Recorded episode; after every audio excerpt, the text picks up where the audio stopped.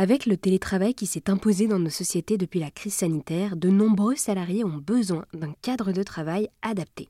Martin Sauer a ainsi cofondé Slin, qui propose une offre de location ou de vente de meubles sur mesure, durables et circulaires, pour que chaque entreprise puisse équiper leurs salariés en télétravail. Martin est avec moi par téléphone. Bonjour Martin.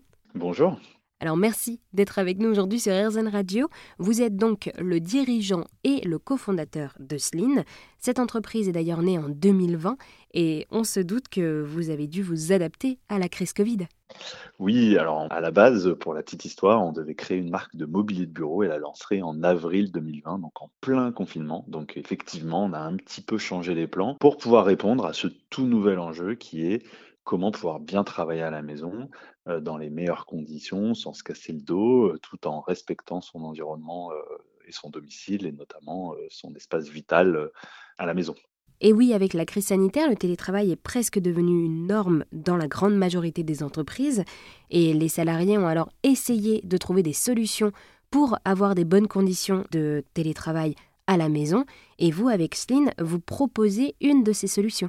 Exactement, parce qu'en fait, on s'est rendu compte que, bah, le mobilier de bureau qu'on retrouve au bureau, c'est certes très confortable, mais par contre, s'intègre pas très bien dans un salon, dans une chambre, voire même dans une pièce bureau et à contrario, le mobilier qui était suffisamment design pour pouvoir, s'intégrer, bah, dans ces pièces de vie, n'était pas assez confortable pour y pouvoir y travailler toute la journée. Donc on a vraiment voulu réconcilier les deux et proposer du mobilier qui est à la fois confortable, ergonomique, tout en étant design et très adapté au domicile. Et donc, pour être sûr de proposer un mobilier adapté aux télétravailleurs, est-ce que vous l'avez pensé en vous appuyant sur les attentes de ces salariés? Oui, complètement. Donc, on a beaucoup, beaucoup écouté les salariés. Donc, l'avantage, c'est que pendant le confinement, on n'a pas manqué de gens qui étaient en télétravail. Et donc, on s'est rendu compte, bah, effectivement, bah, des problématiques de câbles qui traînent partout au sol, de problématiques de chaises qui sont pas du tout confortables pour travailler toute la journée, de problématiques